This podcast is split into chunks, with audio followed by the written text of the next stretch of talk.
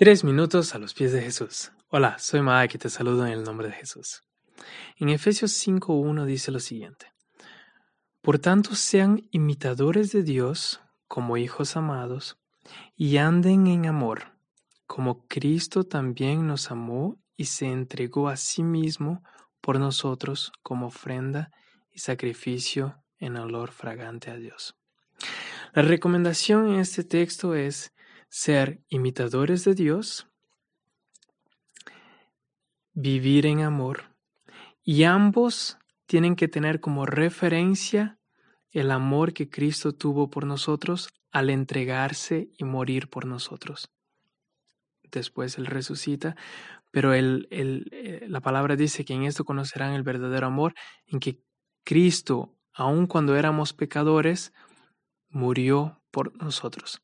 Entonces, cuando nos ponemos a pensar sobre este texto, que Dios dice que, que la palabra dice que seamos imitadores de, de, Él y vivir en amor y tener a Cristo como referencia, lo primero que tenemos que pensar es qué entendemos nosotros por amor.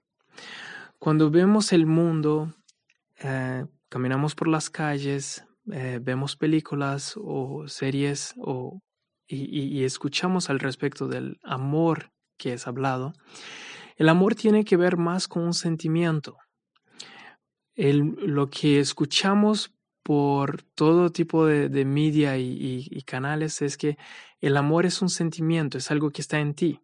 Y de hecho se vuelve una de las razones por las cuales dan derecho a que las personas se divorcien. y como base de esto dicen, bueno, si no sientes más amor, entonces el amor ya no existe. Pero lo que la palabra dice es muy diferente.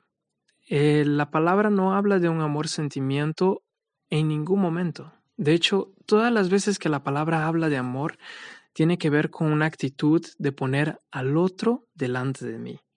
Entonces, cada vez que pongo eh, las necesidades o lo que otra persona quiere antes de lo que yo quiero, o sea, yo priorizo a alguien más que a mí y me pongo a mí en segundo lugar, la palabra refiere a esta actitud como una actitud de amor. Entonces yo pongo el interés y el bienestar de otros antes que el mío mismo. Y la palabra está hablando exactamente de esto. Cuando dice, sed imitadores de Cristo y vivan en amor, está diciendo, simplemente imiten lo que Cristo hizo en poner el bienestar de ustedes antes que el suyo propio, por lo que Él fue y murió. Entonces, cada vez que en mi vida yo pongo a otra persona y el bienestar de otra persona y el querer de otra persona antes que el mío, eh, según la palabra estoy amando y me estoy volviendo imitador de Dios y viviendo en amor. ¿Qué piensas tú de esto? Nos gustaría escuchar tu opinión. Visítanos en iglesialatina.com.